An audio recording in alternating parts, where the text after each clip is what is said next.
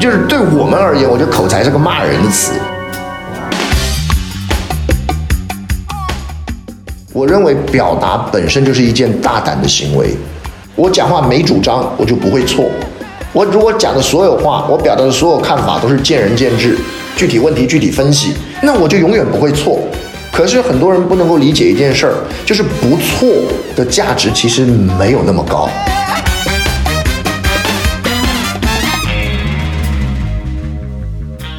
我一直觉得表达是一个利他的行为。为什么？因为每一个人自己知道的东西，你如果能够讲出来，一定可以从别人从你的故事里头，从别人你从你的经历里头，他会获得启发，会获得学习。那如果他不讲出来，就陷在你的里面嘛，就只卡在你的里面，你是一本没打开的书。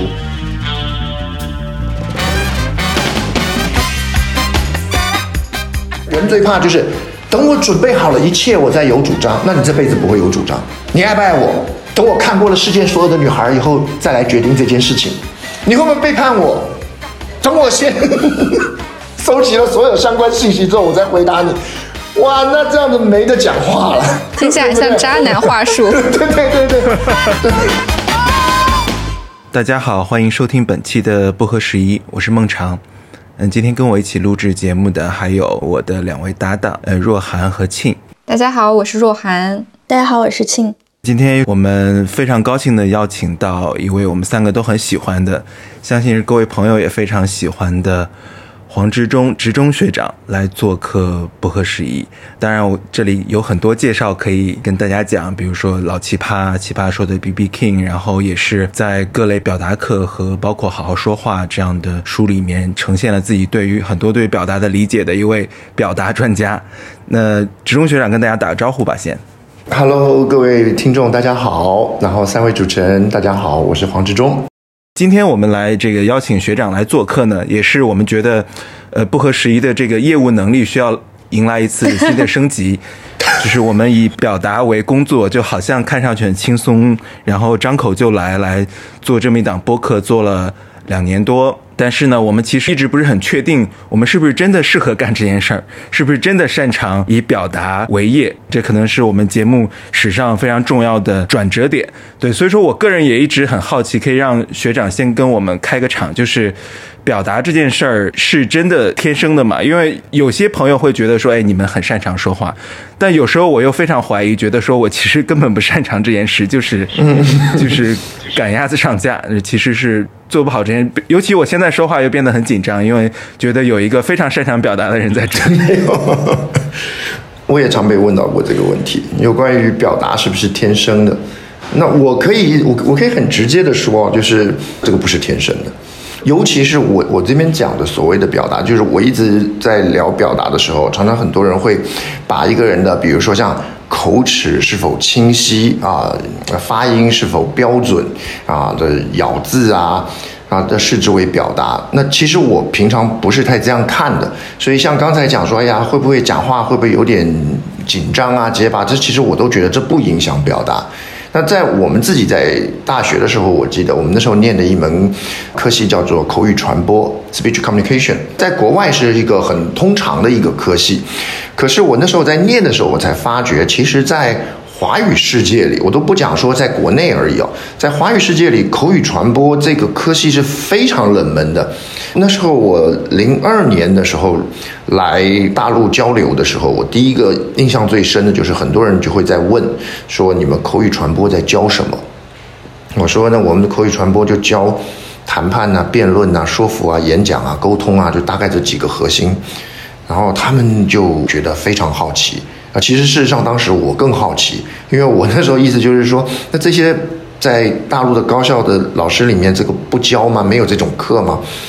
他说大致上是没有的，就没有那个，比如说说服学啊，那就说这个好像很少有科系在开这门课。谈判有些商学院会有开，可是不是个固定的课程。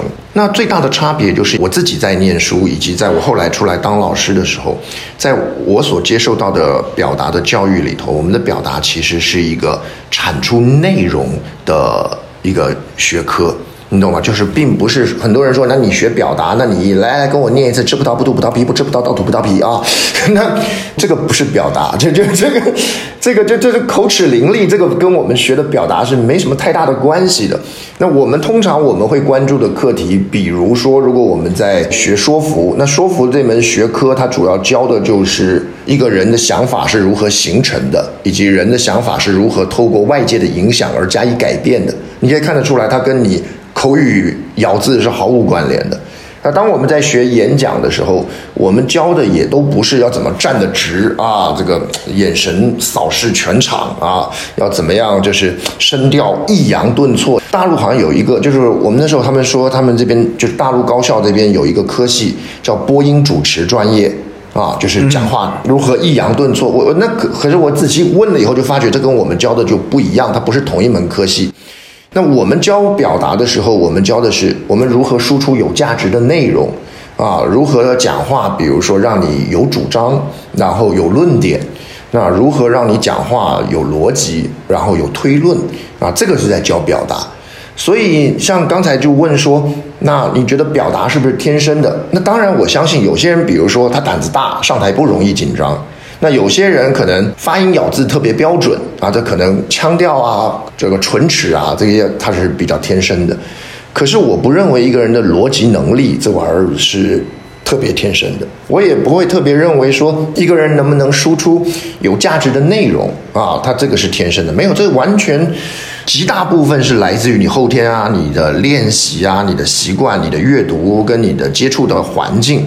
在很多其他地方会聊过，就是我本身其实是一个，我从小开始就有很强的，就是沟通障碍的人，就是我有很强的社交障碍。对我从小学开始的时候就开始要接受学校的辅导那种，就是大家中午都是去休息的时候，我是会叫去叫做辅导室，然后他会有老师，然后就是跟你做一些测试，做一些游戏啊，其实就是简单的心理辅导。嗯，一点用处都没有。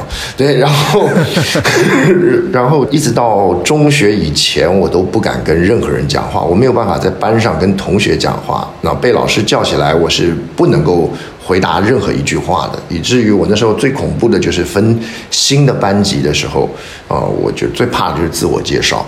所以问我说，那表达是不是天生的，或者是还是后天的？那我觉得，至少在我的经验里头，就是如果你去看十岁的我、十五岁的我，你根本不会相信这家伙有任何天生的可以表达的任何条件展现出来，所以我很相信他是后天练习的，这，很大的一部分是。嗯，刚才学长说的时候，我其实个人想到，我小时候啊，是我的内向，是父母比较头疼，觉得也也可能如果有地方送去的话，是需要治疗一下的一个头疼的问题呢。就是我小时候也是非常内向，不太擅长或者说不太能够跟人沟通的人，所以说这件事情非常神奇。但但是呢，我是又的确没有经过专业的指导或训练，就不知道有一天可能自己就可以说一些话。但我觉得可能你的性格。的外向和内向并不必然决定了你表达能力的高低。刚才听听学长介绍的时候，其实我是认为，就是我们当我们说内向的时候啊，其实并不是他的表达有障碍。我们讲内向，通常都是因为啊，比如说他对别人的观感比较敏感。对不对？外向的人可能跟人相处比较没心没肺嘛，啊哈哈哈！大家来啊，大家做好朋友，啊，内向的人会比较在意别人的反应，那会比较担心那别人对我的观感，那所以他在表达的时候，他会比较有容易有压力。可是这跟他能不能输出好的内容，你看没有关联。那并不是说因为我内向，所以我就我讲的东西就比较一定是无趣的，那么没有这个必要。尤其是我们当我们的表达已经脱离了我们就生活，比如当你要做你的专业上的表达，或是因为你的工作上做表达的时候，其实内向者那种对他人比较敏锐的这个特质其实是好的，而且其实反而是有利的。平常在上课的时候，我们常常说，就是你在做演讲或在做表分享的时候，有一个很重要的能力叫疑心能力，就是你大概能不能猜到听众听到这里的时候他有什么样的想法。啊，大概你能不能猜到啊？听众听到这句话，他会有什么样的感受啊？这个就就是疑心能力或换位思考或同理心，它有很多种称呼啊，那意思是一样的。那相反的，我反而是我在班上看到那种最不会紧张、最没心没肺啊！上台的时候就是我们叫做闽南语叫神经很大条啊，就是这种同学就是上台的时候我就我就讲我的啊，你们喜不喜欢听？你们爱不爱听？你们到底底下有没有人觉得昏昏欲睡？我通通都不在意，反正我就把我要讲的讲完了。那这个虽然看起来好像不紧张，可是他其实在表达的时候，反而他的阻碍比那个看起来紧张的人更大，因为我要让你去提起你的兴趣，让你上台去分享，这个是简单的。可是如果我要教你如何去注意到台下人对你的内容的反应，那这个反而是难的，这个反而是难的，因为很多人他的真正的困难，他是卡在我不知道我这样讲他们会有什么样的想法啊，我怎么知道他们觉得这个玩笑不适合？甚至我们有时候在这新闻上会看到很多的企业家老板啊，可能在某个年会或某个会议上讲了一句话被报道出来啊，结果有轩然大波，失言，对不对？然后被人取笑，那因为他其实不太介意，或他没有注意到这句话给别的人听到了，那别人会有什么不同的想法？所以我反而觉得，其实内向在表达里头是有优势的，因为他唯一要克服的那个所谓的紧张，反而是小问题。那那种外向的、不容易注意到别人观感的，那他想要克服的那种建立同理心、建立换位思考的，这反而是大问题，这个比较难。嗯，好，我们今天作为不合时宜表达特训营，另外两位内向的同学有没有关于表达上的困惑？我想那个接着刚才职中学长讲的一个点，就是说，说到你小时候其实是有一点这种就内向的，然后甚至被认为是有社交障碍的小朋友啊。我应该是之前听你在别的播客里面好像有讲过这一段。对对对。然后很巧的是，我觉得你现在的这个职业的发展方向，包括你现在整个的这种可能生活方式吧，其实都是围绕着表达，或者是你自己表达，或者是你在教别人怎么样去更好的表达，在做这么一件事情。所以我觉得这个事业本身它非常的了不起。去年的时候，当时那个阿庞就是庞颖，他来上过我们一期节目。嗯，因为他自己也是不光是一个辩手，同时在担任辩论教练这样一件事儿。然后当时我们就聊，就是我有问他奇葩说，然后他和阿詹走红之后啊，这个有没有考虑过，比如说就以辩论或者以表达作为自己的一个全职，就是有没有过这样的一种计划？然后当时阿鹏就开玩笑说，嗯，他自己虽然在做辩论教练，但是这对他来说仍然是一个爱好所向。然后他所知道的这个华语世界里面，唯一一个能够以辩论和表达作为全职或作为主业的人，只有职中学长。终于哇，大的闭环终于 Q 上 call back call back call back，对对对，呃，然后所以那个那个之后，就是那期节目之后，我就一直还其实还挺期待，就是来跟你聊一下这个事儿的。就是从您就是小时候的这样的一种可能性格上的一种特质，然后可能在那个环境下被认为不是特别适合表达的这么一个人，然后到现在其实是我觉得某种程度上是在华语世界里面去开阔一片荒土。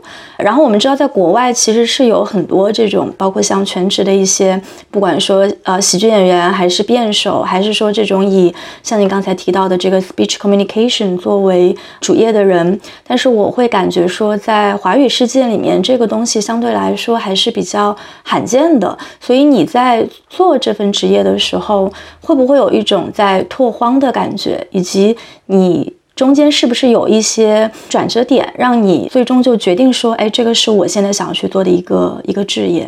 嗯，其实哦，在我的角度来看，其实，在教人怎么表达、教人怎么说话这件事情，并不太像是拓荒，因为就是你也知道，就是呃，沟通啊、表达这种东西啊，是典型的叫持久不变的需求。就是你，你只要上任何一个，不管是什么抖音啊、小红书啊，你说如何讲话，对不对？那如何表达、如何沟通，你大概会收到几百条、上千条啊，就是教你怎么说话、教你怎么说话的这种小教程啊，这种小课堂。那你看出版界每一年，甚至上每一个月，然后跟你教你怎么说话啊、怎么表达的书籍，哇，也有好多好多种。啊，这个其实我觉得是是一个持久不衰的一个需求，因为我们大概尤其到了近代社会，不会有人告诉你说，哎呀，沟通不重要，表达不重要。也许老一辈啊，或老几辈的人，他们会觉得，哎呀，说不如做。可是现代人都不会这样觉得了，所以几乎你不需要再去对这种观念做调整。反而比较麻烦的一种是什么？是我自己在上课的时候，我会不断的发现，我们想要教的东西跟一般人教的很不一样。我讲我自己在学演讲的时候的经验啊，我那时候我在高中的时候，是我第一次接触辩论啊，那是大概也是我这辈子第一次上台讲话。那辩论对我而言，其实反而是简单的。然后我去参加了很多的辩论比赛，然后拿了奖之后。学校老师就说：“哎呀，那你辩论很不错，那你顺便去参加个演讲比赛吧。”啊，于是就推我去参加演讲比赛，还帮我做了培训。那是我第一次开始去接触传统的这种所谓教你说话的培训。哦，让我印象深刻，你知道，我那时候我在好多聊聊天的场合，我常常会讲到这一点，就是你知道，我那时候第一个去上课的时候，那个下午，我们整个下午都在练同一件事，叫做什么？各位老师，各位同学，大家好啊！然后这个大家好要练一个下午，为什么？因为这三个字，他说那个三个字的音调叫做三一二，大家好啊，大家好，这样练一个下午。然后呢，老师会教你上台要怎么走，然后眼睛要看哪里啊？然后他们说这个对台下的观众是叫 Z 字形的扫视啊。讲话的时候呢，没讲到哪一句话要配合哪个眼神，配合哪个手势，哪个动作。我当时年轻，没有什么别的想法啊。他这样教，咱们就这样干。后来，尤其是我那时候去试新开始，我们去念那个口语传播之后，我渐渐感受到一件事儿。就是这个教的所谓的演讲，没有用处，因为那是个表演，它在你的真实生活中没有用处。你想想看，你学了这个演讲技术，你以后难不成你去做简报啊？各位董事长啊，各位总经理啊，大家好啊！以下是我要给大家的新项目啊，这没有，这这这讲话是没有用处的。那这也是为什么我们当时系上的老师会开玩笑在聊一件事。他说：“我们在基本上我们在学的那个传统的这种演讲啊，他那个就典型的叫外功啊，什么意思？就是武侠小说来做譬喻，它有内功跟外功。那外功就是他会教你的，就我刚刚讲什么 Z 字形的扫视全场啦啊，然后他还说我们那个站的时候啊，经常叫叫做 V 字形的站姿，就是上边要把自己打开。”下面收起来啊，整个人看起来像个 V 字形，在台上看起来特别的的能够吸引眼球，这没有用处啊。那这个都是属于就是他们会希望用外在的那些语调啊、站姿啊、所谓的眼神啊，然后来撑起一个演讲。那我他们就讲另外一种，也是我们自己在学校学的另一种，他们基本上叫内功。那什么叫内功？内功的意思就是，你说你要吸引观众注意力，靠的不是 V 字形的站姿，是你的这段演讲当中能不能提出一个让观众觉得好奇的问题？你能不能提出一个让人想要知道答案的问题？一个好的演讲不是靠你的 Z 字形的扫射全场来撑住的，一个好的演讲啊，靠的也不是声音的抑扬顿挫来撑住的。你声音抑扬顿挫，然后你的站姿走位特别漂亮，可是你的内容空洞苍白，只会显得更加荒谬。那相反的，那基本上，如果你今天提的是一个大家觉得重要的问题，是一个我们容易被忽略的问题，是一个我们感兴趣的问题，而你在这个演讲当中会告诉我们这个问题你的答案，那么这时候，当我们关注这一点的时候，你怎么站，你怎么走，甚至你讲话有点大舌头都无所谓。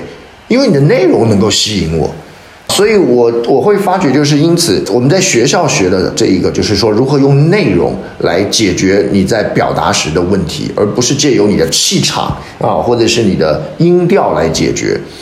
而在这一点上，刚才有讲说，那我们在上课的时候会不会有那种开荒的感觉？我反而是觉得，就是这时候当我去上课的时候，我看到大部分的同学在问的都是：哎呀，上台我要怎么站啊？我要怎么开场啊？我稿子背了忘记了怎么办？我都必须要等于帮他们重新格式化啊，就有点像是你原本那个格式，我得重新清一次。我说不不不，你重新理解一次演讲啊，重新理解一次表达。表达不是你把稿子背的是滚瓜烂熟之后上去跟个机器人一样，然后用最美的方式把它再念一遍，这个完全不是演讲，完全不是表达。对我反而觉得最辛苦的是这，最辛苦的是我好多时候我接触同学，我都要把它重新格式化一遍。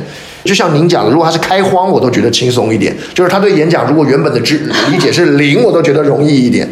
对，因为我怎么教他就是怎么样了嘛。对，但是麻烦就在于他有好多的想法，根本一开始就不对劲的啊。对，就就我得要重新把他拉回来，这是反而是我在在教学的时候的困扰。对，我刚刚听职中学长讲这些，还是非常有感触的，因为我小时候就是一个 typical 的文科生，然后经历了你说的所有这些。我小时候当过主持，然后也做过演讲，也做过辩论。但当时我觉得，在学校那套评价体系当中，大家认为一个好的演讲就是你站的标准，然后能够用抑扬顿挫的语调去把一个内容表达出来。其实没有人在乎你真正内容表达了什么东西。我也是高中的时候加入了辩论队，但我现在唯一记得就是我是通过语速。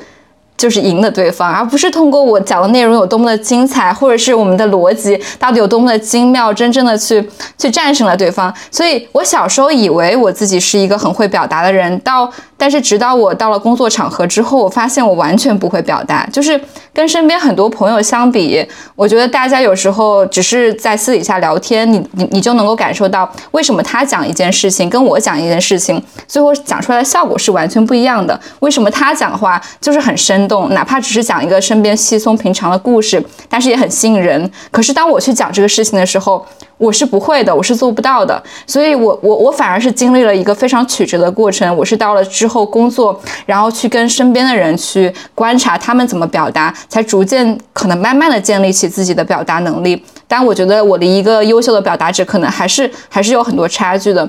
包括呃做不合时宜的过程当中，我去观察王静和常远的表达，我也会在其中感受到。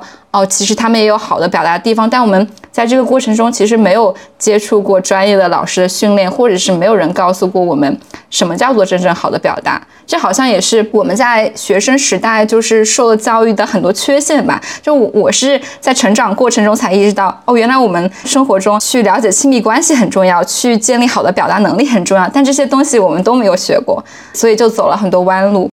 我这边可以补一句话哦，因为我们自己在学校里头会提到，就是像比如说我们讲表达，在我们在讲演讲，可是你知道吗？这其实从某种角度而言，这是个外来货啊。就是如果你去查那个字词典那个词源里头查演讲这个词，你会看到这是个翻译词，那就是日本福泽谕吉把它翻译成演讲。我国一沿用之，就是我就是这个词是个外来词。那在这个词之前，我们传统上最接近的一个词叫宣讲，啊，宣讲。可是你也可以完全理解，宣讲跟演讲就不太一样了嘛，对不对？宣讲是一个上对下的嘛，啊，然后来我就告诉你这这个这上头是怎么说的啊，这个皇上有这个这个什么这个有圣旨下来了，来我把它念一遍。所以其实我们传统上是没有演讲的教育，甚至上没有演讲的概念。然而，当时就是外头的这个观念传进来以后，也觉得哎，演讲很重要啊。现代的公民需要能够表达自己的看法，对不对？于是学校里头就安排了演讲课。可是，在那个早年的那个年代，两岸都一样啊。早年的那个年代的时候，我们是严重缺乏教演讲的老师的。因为这个这个观念才传进来，那你谁来教这个呢？于是就找了一个最接近的一个领域的老师，叫中文老师啊，就语文老师。可是语文老师其实跟演讲是不太一样的，你懂吗？就是语言就像是早年的国外他们那个教辩论的时候，也把它跟英文系的教授来教辩论一样啊。那其实这两个是完全不一样的领域。那语文老师让他来教演讲，他临危受命，他怎么办？他只好把他在传统语文上的理解放在演讲里。他会强调演讲要字词优美啊，然后最好那个演讲稿写的对不对？要有有排比、对仗、气势、押韵，这完全都是阅读的逻辑。这其实不是我们讲话的逻辑。就像刚才若涵讲的特别好，就是你看，像我们平常在讲的叫做什么叫生动？我们平常会说，哎呀，这个人讲话好生动。可是你看，我们传统的演讲其实很少在讲生动，在讲气势，啊，就是你这个人讲话有没有气场，这就会变成是我记得我们早年的时候去国外啊，就跟他们去做交流的时候，有看过他们国外那个教育的教学的经验，知道他们小孩子的时候有一种叫说话课。什么叫说话课？就是哎，比如说老师会规定一个日子啊，大家比如说带一个你最喜欢的东西到班上来跟大家介绍。那可能其中一个小孩就带了，说：“哎，这是我的，这是我的宠物，对不对？这个是我的宠物兔子啊，它叫 Moni 啊，Moni 最爱吃红萝卜。然后我来跟大家介绍 Moni 是什么样的一只兔子啊。你看就是这样，很正常。可是，在我们这边，我们很少有一种叫说话课。我们都认为，如果这堂课叫说话课，一定是大家好，我来跟您介绍我们家的兔子。”兔子 是如此温驯啊，大家就就会跑到这个地方了，就是就是他会要起一个范儿，然后就会是一个，就认为就是我来讲话，我就要进入一种仪式，这个是很怪的，那因为他不接地气，而且他完全不是在跟人讲话，他讲的也不是给人听的话，他是一个给长官听的话啊，或者是给一个表演所听的话，那所以你习惯了这样讲话。当你真的在工作中，在你生活中，你真的要跟大家分享什么时候，你就觉得特别扭，因为你你没有这个经验，你连一个就知道这是我家的兔子叫 m o n y 啊 m o n y 喜欢吃红萝卜这种话你说不出来，因为你会觉得这个也要练呐，不要嘛，我练的都是对不对啊？所以这是一件让人觉得很可惜的事，就是严格说来，当然我知道了，现在随着教育慢慢在在在转变。现在有很多的年轻的一代，他们也开始在接受比较新的说话的观念，他们接触到的课程也会变得更活泼、更多元。可是很可惜，就是在我那个年代，尤其是现在，你看大概三十岁左右的那一代啊，他们可能接受的都是那种，就是讲话就得起个范儿，那那个就会特别辛苦，不生动，嗯，不习惯说故事，不习惯对人说话。说话的时候，好像是说给某个潜在的评审听的，这是很可惜的一件事儿。我想那个稍微追问一下，就是刚才您提到，就是说一个不好的演讲，它可能会包含类似于就是不生动、不自然，或者说不说人话这样的一些特质。那如果要你来总结一个好的表达，它应该具有怎么样的特质？你会怎么样去总结？我觉得一个好的表达，我我常常会跟同学讲一件事，就是第一个，就是你讲的一段话，你得要有个主张，啊，什什么叫有个主张？我相信三位一定都了解嘛，就是我们很多时候小时候就是老师会跟同学在练习写作文的时候，或者在练习表达的时候，其实所有的表达课跟作文课，它的本质其实都是逻辑课。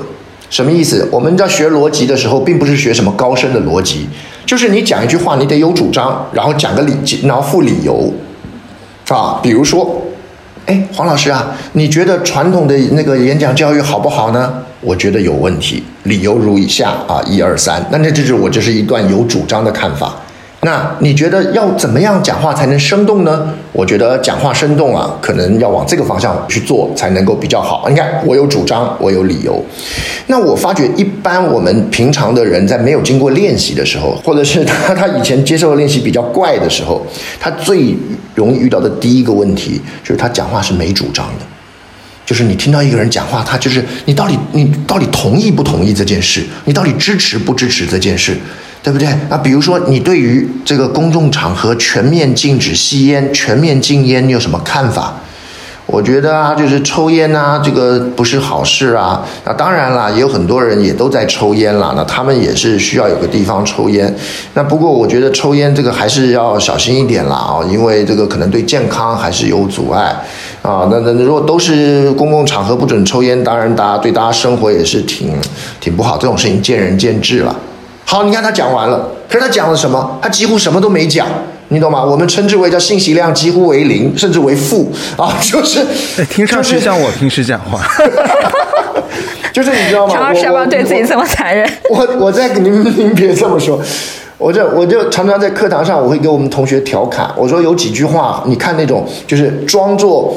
老成的小孩子最爱讲的，叫做这种事情既不能太过，也不能没有，见仁见智，还得具体问题具体分析，对不对？啊，这种话都是属于听起来很很很客观，可是其实你仔细看，他这句话可以是完全讯息为零，啊，你对于美国这个禁枪有什么看法啊？我觉得枪支持有这种事情啊，既不能太过，也不能完全没有啊，这种事情见仁见智啊，这个还得具体问题具体分析啊，凡事得讲一个度。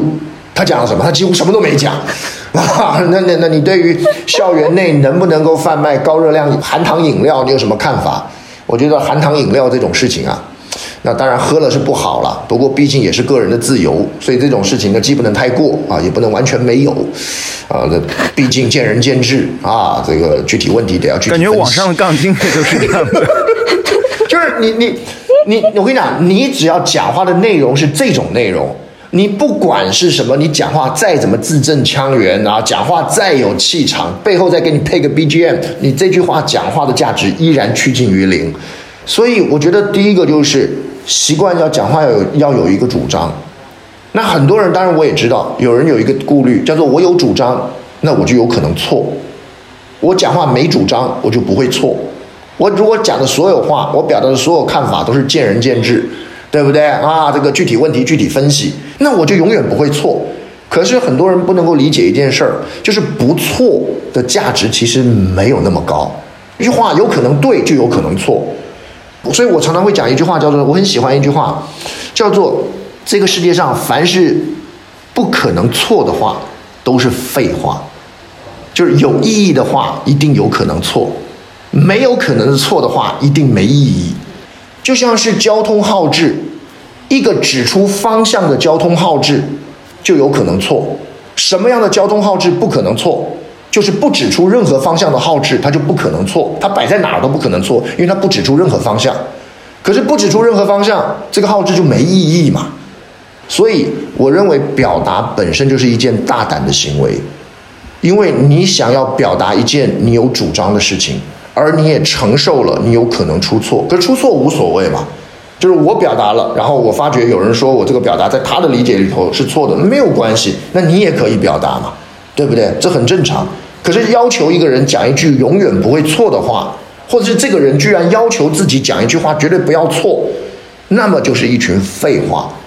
我自己有时候会会去搜那个，就是网上就是教你说话的课程，因为我对别人教的课也很有兴趣啊。我那时候前两天，我是前阵子我在看了叫做会议上发言的诀窍。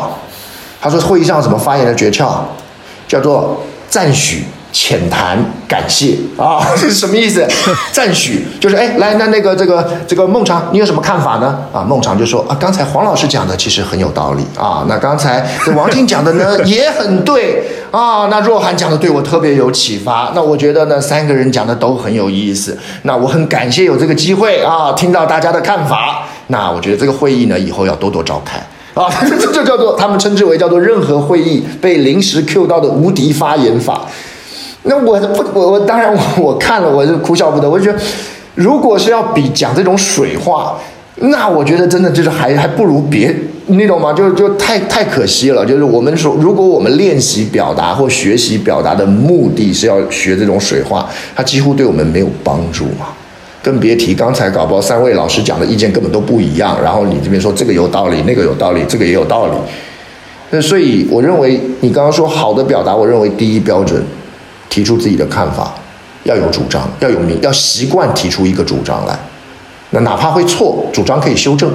对，那我知道在网络言论跟杠精众多的今天啊，我刚才这个主张属于惊世骇俗啊，所以是一件大胆的事情，是一件勇敢的事情。是，可是如果没有这样基本的勇气。那你讲的就都是水话，那我们甚至就不用那水话，你还学什么表达呢？对不对？我们就就就就话的本身就已经意义含量，如果趋近于零的时候，你就不用担心什么叫表达了。所以我的意思就是，至少让自己的话有一个看法。那在有看法的前提下，其实你是站着讲，呃，歪着讲，然后坐直了讲，啊，抑扬顿挫的讲，其实那都是小事儿。第二个才会谈到叫逻辑，因为连主张都没有，你就不用谈逻辑了嘛。那逻辑一定是先要有主张才谈逻辑嘛？比如说，我主张校园不能贩卖含糖饮料，理由有三点，啊，因为它会造成什么样的结果？如果你不同意，才会去来反驳我的理由跟推论。可是这前面都建立在一个前提，我有一个明确的主张。可是如果我一开始就是说校园要不要禁含糖饮料啊，我觉得这个见仁见智啦，具体问题具体分析喽。那我们还谈什么逻辑？我们连个主张都没有，对不对？我们就不用谈逻辑了，我们就一堆客套，然后这个会议结束了。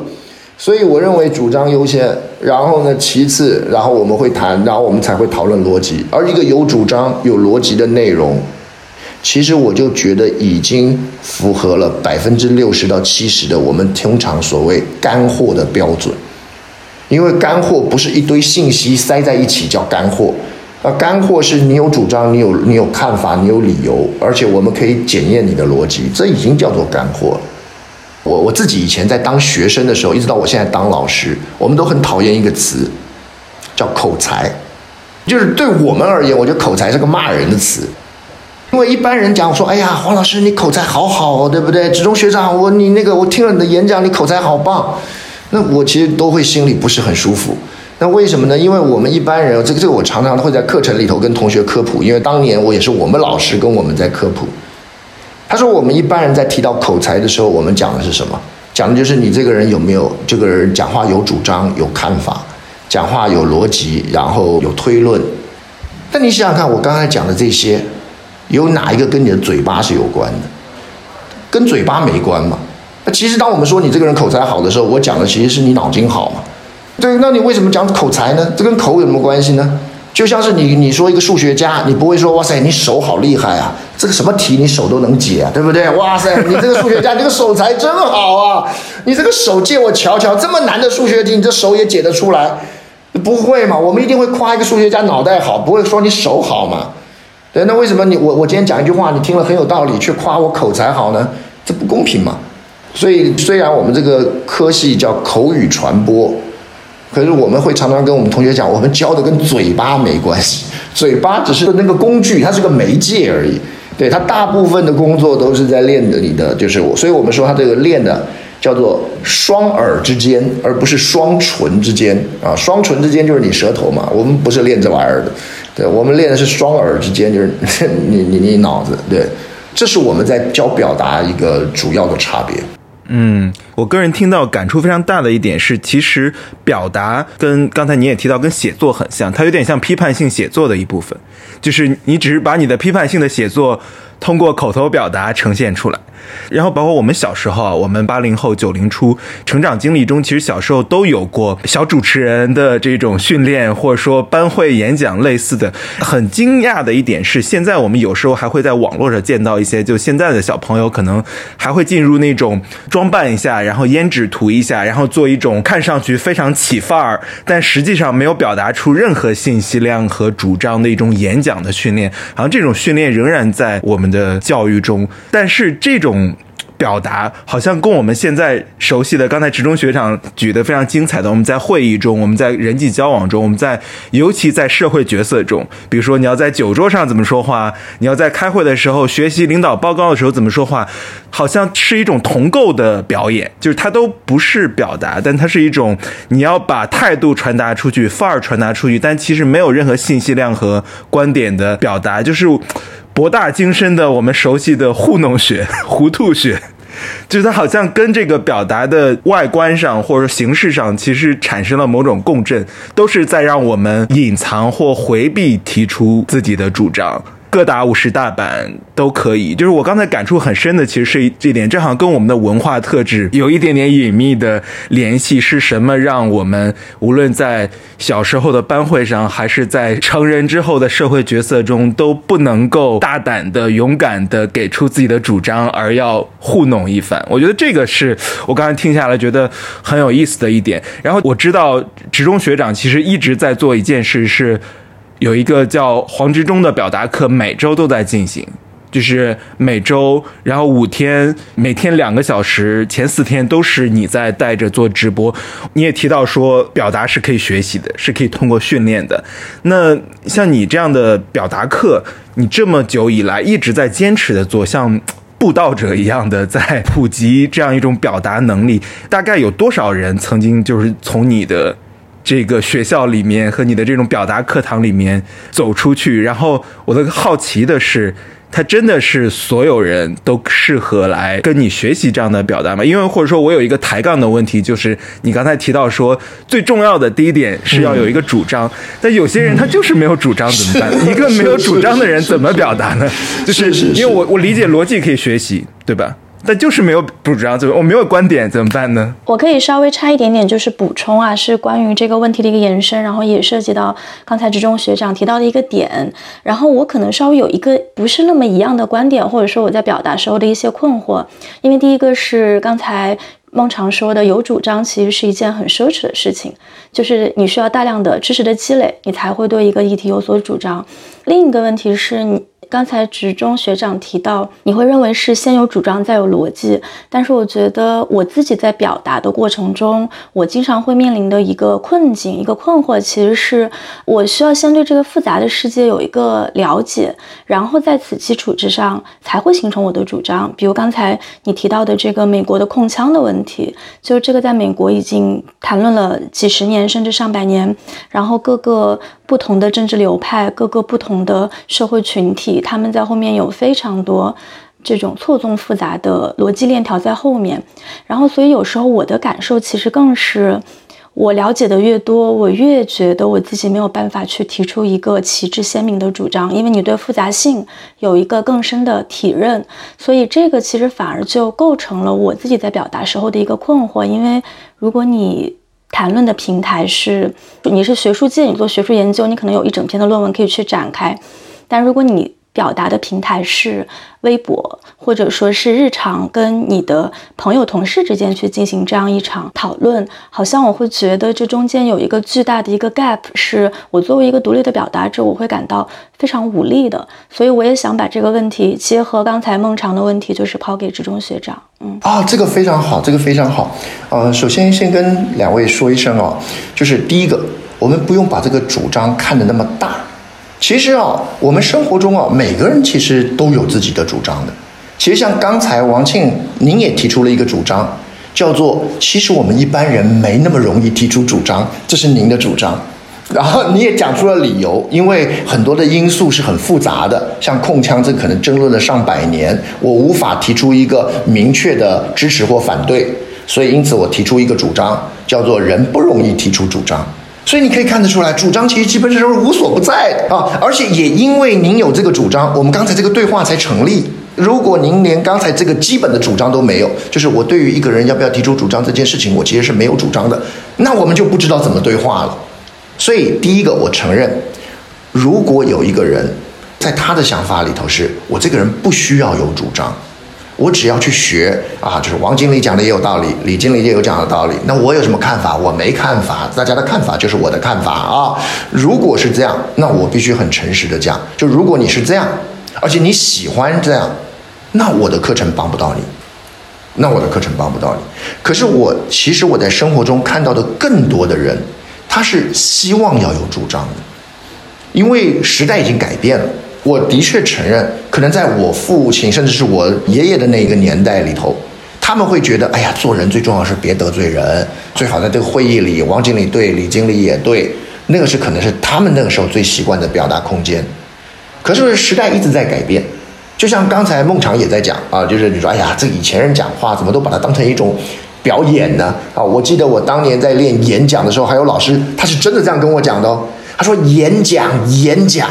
先演再讲啊！演讲重要的是演呐，不是讲啊啊！所以呢，演讲内容不重要，重要是抬头啊，什么如何如何如何如何，然后那个词里头都不重要，他们会教你很多套话，把它里头塞满就好了。演最重要。可是你看，我现在讲这个，你们都会笑。他当年讲这个，我们可没笑啊，我们以为老师讲的是对的。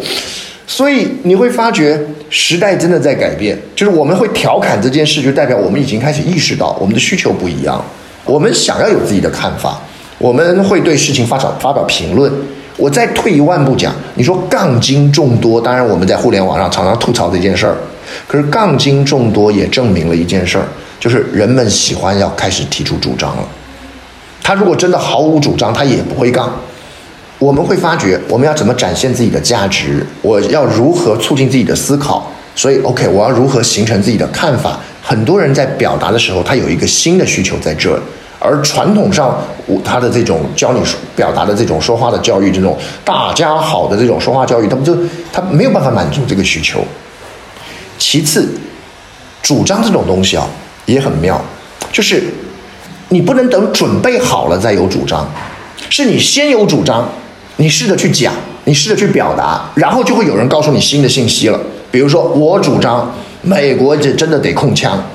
我当我有了这个主张，我有了我的理由，是不是就会有人开始过来告诉我，不是这样的，不是这样的？你不了解他们的这个啊民族性，你不了解这个这个宪法修正案当中对他们的那个意义在什么地方啊？就是不是就有人来告诉你，有人来告诉你，于是你们会对话，会交流，会争论，会争取啊，就争取别人的这个支持。在这个过程当中，也许。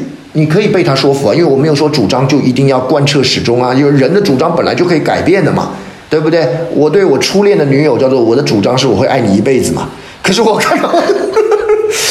这个我，我这个这个的主张，我希望杨老师不要听这期节目。不是这个主张本来就是会调整的，这个并不可耻，这不丢脸，你懂我意思吗？就是人的主张会因为我接收到了新的信息，我检讨了我过去的看法，于是我会调整。这个调整就是简单的叫成长啊，对不对？可是一个人如果没有主张，他甚至无从观察自己的成长，他无从观察到自己改变了什么。所以，我们喜欢跟有主张的人对话，而且我们在对话中，如果你有主张，我有主张，我们才知道我们在对话的是什么。否则的话，我们到底在聊什么呢？我们说，我们今天来聊聊禁枪，于是我们邀了来宾来，然后呢，结果所有人对禁枪都是可有可无，可有可无，那我们就没得聊。你也知道，一最好的一种对话，一定就是有一个人他特别支持正方，有一个人特别支持在反方，在不打架的情况下，他们各自供出了自己的道理，各自陈述自己的理由，各自提出的自己的事实跟质疑对方的看法。哇，那这样我们旁边听了就会觉得收获满满。所以我我一直觉得，就是主张是一个证明你存在，证明你有在思考，证明你有看法的行为。我认为主张是人的天性，就是我们甚至我都不用讲，叫做学习有主张，小孩子最有主张。相反的，他是一定是因为某些挫折、某些环境，让他渐渐变得，我觉得我还是别有主张了吧？啊，这你有你要干嘛？我先看看大家要干嘛。你怎么想？我先看看大家怎么想。啊，主张是被磨掉的。所以，其实正常的人一定有主张的嘛。那不要说别的，你豆腐脑爱吃甜的咸的，你一定有主张的嘛，对不对？所以，您说就是说，哎呀，一个人很难有主张，得搜集很多信息才有主张。这其实往往反而是成年以后，在一定程度的瞻前顾后之下所形成的结论。所以我其实是说，先有主张，然后你愿意分享主张，去找出理由。啊，发觉理由不够，那你可以精进你的理由，你会变得成长。人最怕就是等我准备好了一切，我再有主张，那你这辈子不会有主张。你爱不爱我？等我看过了世界所有的女孩以后，再来决定这件事情。啊，你会不会背叛我？等我先 收集了所有相关信息之后，我再回答你。哇，那这样子没得讲话了，听起来像渣男话术。对对对对对。我我 这这当然这这是我我的想法了。那我我我也承认啊。那如果说你说你会希望多听点信息，无所谓，因为有主张跟听信息不冲突的。大家不要觉得主张跟顽固跟偏执绑在一起啊，因为顽固偏执的人一定有主张，可是有主张的人不一定顽固偏执啊。这两个的逻辑是这样的。就是我，我有我的主张，我有我的看法，然后我会搜集我的证据。那这个代表我在累积我脑袋当中那个小小世界的砖瓦，然而每个砖瓦都是可以被调整的。那最怕的就是无砖无瓦，脑袋中空旷一片，啊，那个就恐怖了。而如果你的脑袋中是空旷一片，那你在讲话的时候，当然得要抑扬顿挫。不然你就什么都没有了，就得起范儿。对对对对，主张没有，但范儿要有。对，所以这也是你知道吗？好多人跟我讲说，哇塞，他们这个演讲啊，最辛苦的一件事就是背那个稿子啊，就演讲得背稿啊。呃，我跟各位分享一件事，就是我自己在上课、讲话、分享的时候，我几乎不用稿子。即便在节目上打辩论，啊，因为我们常年的习惯，我也不会用稿子。我大概当然会有一个纲要，我大概知道我要讲什么，可是我不会写那个逐字的稿，写了我也背不起来。但人家说：“哎呦，你你你你背不起来，你你怎么讲得出这么多话？”原因是因为我有一个明确的主张，所以我都知道我大概要先讲什么，什么理由，什么理由，什么理由，然后推下一步。只要它是有一个逻辑性的东西，其实你不需要有那么明确的稿子。那为什么很多人上台讲话要写稿呢？因为它的内容没有逻辑性，它的内容没有明确的主张。你想看一个人的稿子，如果是春暖花开，时为啊，这个这个这个又到佳节，改革春风吹满地。哎，对对对对对，类似像这样的啊，就是那又到了这个什么什么样的季节？今天我们为大家。这种没有逻辑的，就是各种词堆起来的话，你非写稿不可，因为你不写稿你记不住。如果我要上台讲这个，我也得写稿，不然我记不住。可是有一个问题，就是如果我得要写稿我才记得住，那我的观众怎么记得住？你懂吗？就就是就是主持人前面会讲那一大串话，那一大串话不不止主持人记不住，观众也记不住，因为那都是水话。那可是，如果你但凡是来，我今天跟大家讲一个问题，叫做为什么讲话要有主张？在这个地方，我有三个理由。第一个理由啥？第二个理由啥？第三个理由啥？这个我不太需要写稿子，因为我大概知道我的我的逻辑线。对，那重点你们听的也是我的内容。中间我有没有用一句成语，有没有用一句排比，根本不重要。所以我自己在演讲跟表达的时候，我很强调一件事：尽量用理解力代替记忆力。就是你，因为你理解你大概要讲什么，你希望你的听众理解这件事儿，那基本上记忆力就可以少负担一点。你需要是你解数学题嘛，你不用去背吧？可是什么样的人写数学要背？就是他不会解，他只能 a 平方加 b 平方括号，对不对啊？他只能用背的，那就那就那就特别辛苦的，然后靠记忆力取代逻辑理解力。这是我我我在教表达的时候很重要的看法。刚才学长提到的，我想到就是那种顾左右而言他的场景，很像之前网络上大家都爱说一个段子，说今天北京有点热。但是我不是说北京平时没有艺人的天气，我说卤煮卤煮真的很难吃，但我不是说北京没有美食的意思，就是这样一种自保的话术，其实就是刚才学长其实提到，可能是让我们在面对提出主张的时候收回去的，或把童年的那种天性有主张的天性给逼回去的一种 一种压力，你可能会付出代价，可能会受到攻击等等，我觉得这个这个还还挺有意思的。聊聊到这里，可能很多听众朋友都很关心，就是如果想跟职中学长学表达，有没有什么方法？那学长也没有随便来我们这边做客，也是给大家有一个机会跟职中学长一起学表达。黄执中的表达课，就是名字就是黄执中的表达课，总共是五天，前四天都会职中学长自己来直播两个小时。从八点开始到十点，就是大家不要喝酒了，可以听课。方式呢，就是每周开一次。所以说，如果大家不管什么时候开始听到我们这期播客，都可以立即加入。也就是说，你会被加入最近的那期开的课，每周都会有一次。我觉得这工作量很大，对学长来说真的。然后报名的方式呢，就我们这期播客发出之后，无论是 show notes 里，然后微信、微博，我们都会把链接放出来。然后最重要的是，不合时宜的听众全部免费。这是一个很大的福利，也就是说，免费听学长的表达课，来跟我们三个一起做同学。对，因为我听完 听完学长刚才分享之后，觉得我不上这个课，可能没有办法再干这个活了。呃，所以所以说，这个公开课黄志忠的表达课，这公开课对于不合时宜的朋友们来说是免费的，大家可以随时的报名。所以说，接下来这个这个问题还是抛给学长，也是我们这门课的老师。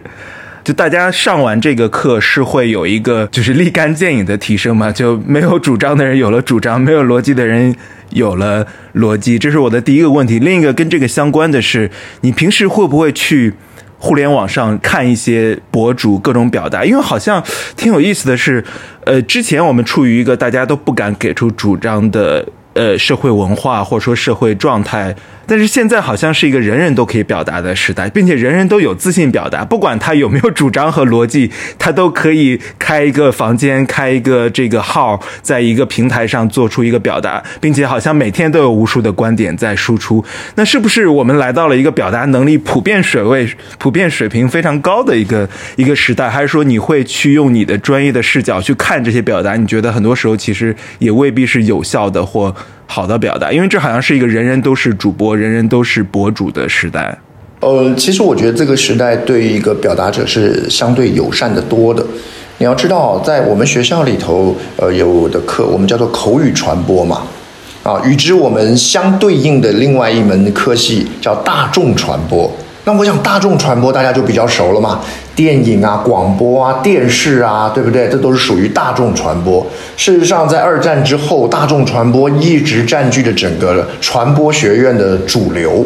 为什么？因为你一个人的声音，你一个人的看法要传给别人听，在早几十年的时候想不到第二个管道嘛，你要不然就透过电视嘛，要不然透过广播嘛。对不对？那一定得要透过那些大众传播机构，你的声音才能出去，你的讯息才能出去。所以当时口语传播基本上是一个非常小众的啊，是一个相对冷门的。甚至我们那时候系上老师个个都是，就每次讲起来都愤愤不平的啊。可是网络时代啊，自媒体时代以后，最大的一个改变，所以我们系上有很多老师称之为叫做口语传播的文艺复兴啊。什么意思？就是大家发现一件事儿，就是有了各种什么视频啊，这个这个工具啊，直播了之后，我不需要借由电视、电影啊，也不需要借由广播那些大众传播机构，我的讯息就可以出去了。我现在对着荧幕，我讲的话其实就是借由我的口语所造成的吸引力来传递给大家。而这种口语传播就非常考验你个人的本事，你个人产出内容的本事，你个人演绎内容的本事了啊！因为就没有那些滤镜啊、打光啊、广播啊、电影的那些后期来帮你增加了，个人表达的空间其实是比以前大非常多的。可是刚才有讲到说，那是不是人人都这样呢？呃，其实不是人人都这样啊。其实因为你知道吗？即使我们看到了这么多的所谓，就是我们看了很多人在做短视频，很多人在分享自己的看法啊。这个所谓的很多人，相较于更大量的有很多话没有来得及上台，脑袋就会一片空白的，讲话觉得会车轱辘转的。我遇到的很多同学，他们很希望自己是那些人，因为我认为在尤其在这个网络时代里，口语传播的能力。会因为技术的改变，反而拉开了你跟周边人的差距。什么意思？以前你身边有一个人口才挺好，你口才不好，可是没差，因为反正咱们俩都上不了电视，啊，那你说你会讲话，啊，你在餐桌上这个这个讲的大家哈哈大笑，我不会，那没关系，因为你的影响层面也就是餐桌上的这群人而已，反正你也进不了广播，我也不是做广播的。可是现在。你口才好，你拿个手机一播，哇塞，瞬间就可以出去了啊！你可能就出圈了。那我我不行，这个时候我们两个的差距就会因为这个工具跟媒介瞬间就拉开了，瞬间就拉开了。所以为什么我们说我们系上老师他们很开心，教授很开心的缘故，就是他们说你看现在知道了口语传播的重要了吧？啊，因为以前大家都没有媒介的时候，咱们就说就是属于五步跟十步之差。啊，现在就是五十步跟一千步之差啊，所以这个差距是会被拉开的。那我自己在上课的时候，因为也因为啊，就是会来上课的同学，他多半都在表达上，他遇到了他的困扰，然后他有这个需求，可是他他不知道怎么去解决这个问题，所以我接触的同学越多，我其实我可能的视角就跟主持人可能会有点不太一样，我就越会感觉到哇。因为这件事情而痛苦的人，或因为这件事情而而觉得可惜的人，其实非常多。我为什么一直很喜欢上课的原因，是因为表达是一个非常入世的。我如果是个哲学系的教授，我不会讲这句话啊，就是就是表达是一个非常入世的，它是一个非常直接的一个技能。我最开心的就是我看到了很多同学上完课之后，他说：“哎哎，爽。”我我昨天学了一个小技巧啊，然后呢，我今天用这个方式我去做了一个简报，然后我受到了夸奖，我同样为他开心，因为如果我今天我是教他一个哲学，他他不一定有那么快的正反馈，可是我今天教他一个表达，他马上他自己就可以从生活中遇到一个正反馈。我那时候我记得，我当时我在课堂上出了一个小作业，啊，因为你也知道会来上课的同学很多就就是不知道该说什么，不知道能说什么。他说我也没什么主张，也没什么看法。然后我出我教的我在课堂上我分享了一个技巧，然后我出了一个小作业让他们来做练习。后来我们收到了一位女同学，她洋洋洒洒写了一大堆。写了一大堆，她说我平常是不知道该讲什么的，我平常是觉得自己是没有内容，就是没有想法的。结果用了这个技巧之后，她一写写了几千字，她想说哇塞，原来其实我有很多东西可以讲。啊，我自己在课堂上很喜欢谈一件事儿，就是千万不要觉得有主张一定要很有知识的人才能提。也不要觉得表达一定要积累的很深厚的人才有资格表达，不是的，我们每一个人都有素材，啊，三位主持人也当过记者，你也知道，所有的那些看起来很平凡的人，他们都有独一无二的，你真的要问起来，去挖掘起来，他们都每个人都有自己的故事，都有经验，几乎都是独一无二的，每一个人都是一本书。可能做小小摊贩的一个一个阿妈，她不需要说我要读了很多书，我才能讲出跟你们不一样的话，她经历了很多不一样的事儿。他只是不知道怎么说出来而已，所以这是我做这门课，也是我自己在上这课。我我自己在上课的时候，我乐此不疲的缘故。因为我如果是打辩论，我在节目里头打辩论，在网络上我们拍东西，那我的满足感是来自于我个人啊。我今天啊在台上，你看多帅气啊，对不对？我讲的话多了不起啊。可是随着我年纪慢慢变大，这种成就感就慢慢就不太能满足我了。我讲一句。比较被骂的话，就是我觉得就我不需要再跟人证明我有多聪明了，你懂吗？就是就是，可是我不是那个意思，你们懂我的意思，就是就是我年轻的时候，我们会把这句话高亮出来放在节目的开头。不是我年轻的时候，我会急着想跟所有人证明我很聪明啊！我看，你看我在台上多牛逼，多了不起。可是你随着你慢慢年纪大一点，你就觉得这个就不再是你活着的目的，也不再是你工作的目的。我为什么要一定要跟人家证明我很了不起？反正大家都知道了。然后，那对我而言，我的成就感就来自于，其实这位这个同学上完课，或者这个同学跟我们接触过之后，他觉得他变好了，他觉得他了不起。哦，那是最让我开心的。我们那时候有一个同学很有意思，我常我常常举他的例子，因为那个太戏剧性了。那个同学叫熊俊，啊，他在那个时候在他是他是重庆当地一个种橙子的种种橙子的一个这个一个白手起家的大户啊。他很害羞，他那时候来上课的时候啊，上要就是每个同学上去稍微分享一下，那就跟我小时候自我介绍很像，就上去分享一下。无论如何讲不出话来，他手上拿着他自己写了一个小小抄，揉的整个小抄都揉的皱成一团了，讲不出话，最后挤出了一句话叫什么？还是让后面的同学先试试吧，然后就下来了。我那堂课我在教的是如何在台上找到你想表达的这个动机，所以我他们在下台的时候，我们就一对一在带他。然后他的教练就让他问，就是说，那你有没有什么？你这辈子你有什么觉得委屈的经验？你有没有什么想要跟人澄清的经验？啊，你这个人会为了什么事情而生气？啊，这几个问题问完了以后，他就开始在讲一件事儿，就是他当初一开始在种橙子的时候，当地的经销商什么就讲他橙子注水，对不对？诬赖他，然后他其实没有这样。然后呢，他就讲说他的橙子是怎样怎样。这一讲，啪啦啪啦啦，讲了快四十分钟，停都没停下来。四十分钟讲完之后，他很惊讶，他说：“原来我这么能讲啊！”是啊，你看每个人都有他的故事，每个人都有他想讲的东西。那这个时候，不只是熊俊很开心，对我们当老师而言，我们更开心。我一直觉得表达是一个利他的行为。为什么？因为每一个人自己知道的东西，你如果能够讲出来，一定可以从别人从你的故事里头，从别人你从你的经历里头，他会获得启发，会获得学习。那如果他不讲出来，就陷在你的里面嘛，就只卡在你的里面，你是一本没打开的书。